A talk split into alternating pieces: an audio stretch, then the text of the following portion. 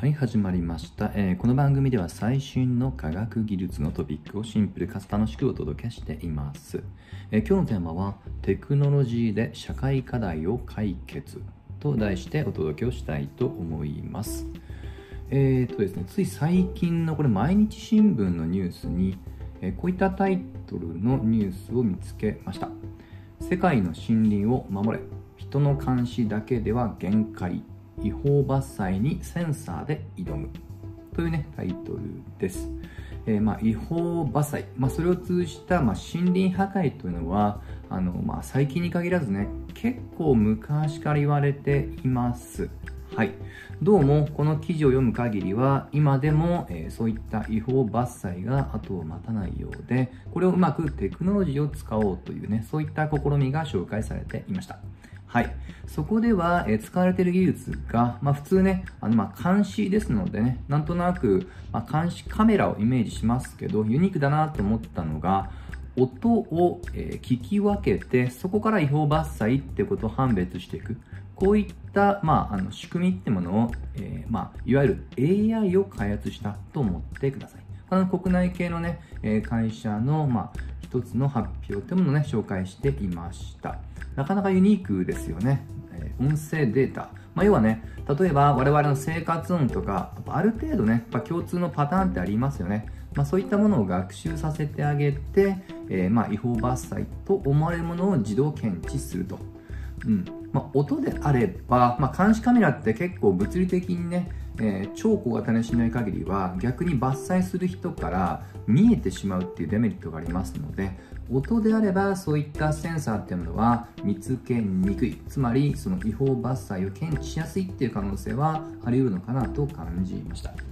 で実はあの結構何年前かな？3年か4年ぐらい前に実はあの近しい、まあ、ほとんど同じような試みっていうものを、えー、Google が行っています。でこれはですねあの先ほどのケースもそうなんですけど、えー、舞台は Amazon ですね。南米の Amazon はい。でちょっとだけ違うのが、まあ、音を聞き分けるっていうのは同じなんですけども当然ながらそのためにはセンサーが必要ですよね。つまりそこで比較的やはりあのコストが発生します。で、Google は自社でも Android 携帯ってものを、え提供している会社です。で、彼らの、まあ、このいわゆる Android 携帯の中古品を使って、いわゆるスマホですね。それを使って、えそのスマホ自身を、例えば木の高いところにくくりつけてあげて、そのセンサー、つまり音声を認識する技術ってものをスマホに担わせて、えー、同じように違法伐採を検知していくと。このあたりはちょっと若干ユニークと言いますか、より実用的な感覚を用いました。はい。で、しかも、あの、これはちょっとね、えー、私が、まあ、見つけた記事で言うと、Ideas for a Good というね、まあ、世の中のソーシャルグッドな取り組みを紹介している、まあ、メディアがあります。えここで、えまあ、今の Google が開発した AI 並びに中古スマホの実例が載っていましたのでそれを参考にして今話していますと。でそこではなんと、まあ、初期設計はね当然ながら、え Google のエンジニアがやってますけども実際日々の運用はその現地の、まあ、今回で言うと Amazon の、えー、対象となる民族の方々が使いこなしているっていうねそういった書かれ方をしています。それによって今までそれを100%もうあの人海戦術つまりパトロールでね対応していたのがそれをテクノロジーによってある程度初期の検知っていうのを代替させる、まあ、それによってパトロール時間を大幅に減らして家族と過ごせる時間が増えたと。まあ、こういったね、えー、まあ、ある意味、私観点で言うとテクノロジーの模範的な使い方と感じました。あくまでね、道具は使われるのではなく、えー、我々人類の幸福のために使い倒していくっていうのがね、テクノロジーの本来のね、えー、まあ、健全な、まあ、付き合い方だなと個人的には思います。はい。で、この森林伐採なんですけど、あの冒頭触れた通り、まあ本当何十年も前から言われている感覚はあります。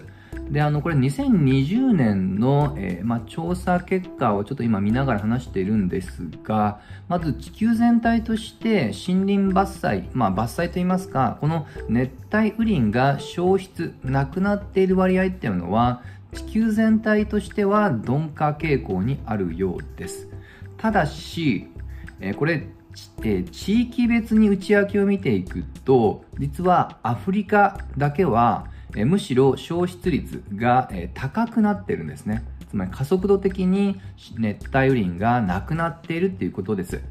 まあ、かつ、えー、まあ、やはりね、あの、地球の中でやはりアマゾンがね、一番の、えー、まあ、割合を占めますが、アマゾンも、えー、消失率が減少はしてますけど、それでもまだまだ、え、毎年、えー、私の記事によると、2020年でマイナス2.6%っていうね、減少率。つまり、減ってはいますけどね、この減る度合いが、まあ、若干緩やかになってるよっていうだけに過ぎません。まあ、結構 Amazon はね、あの本当に、まあ、それを象徴する意味で、冒頭の記事の通り、よくニュースになりますが、このアフリカ大陸がむしろ悪化してるっていうのはね、ちょっと本当に恥ずかしながら知りませんでした。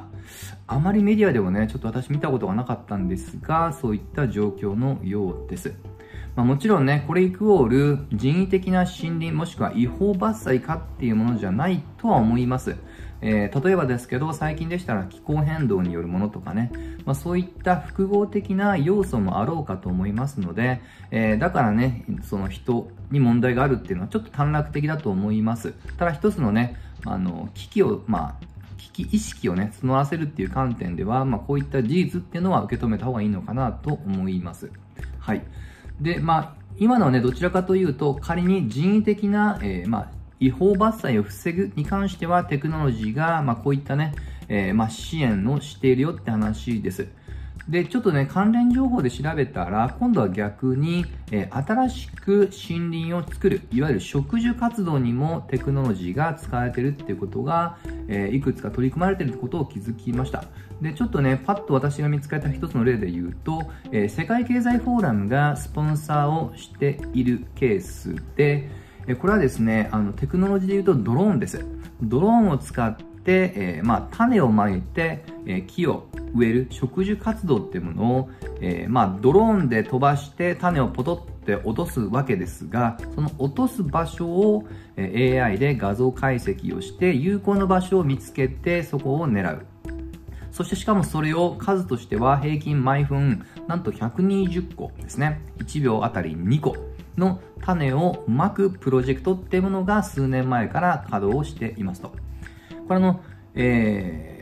まあ、世界経済フォーラムが、まあ、スポンサーとなっておりますけども、今目標としては2060年までに5000億本の植樹ってものを、えー、実際の、えー、定量的な目標として置いていますと。はい。まあ、こういったね、わかりやすい数値的なね、えー、まあ、進捗もわかりやすいので、ちょっとこのプロジェクトは個人的には期待しています。はい。まあ、しかもちょっと発散するかもしれませんが、ドローンもね、水中型もありますので、えー、もしね、水中の中の藻、いわゆる植物っていうものがね、まあ、二酸化炭素の吸収も含めて必要性があるんであれば、こういったものもね、応用できるんじゃないかなと感じました。はい。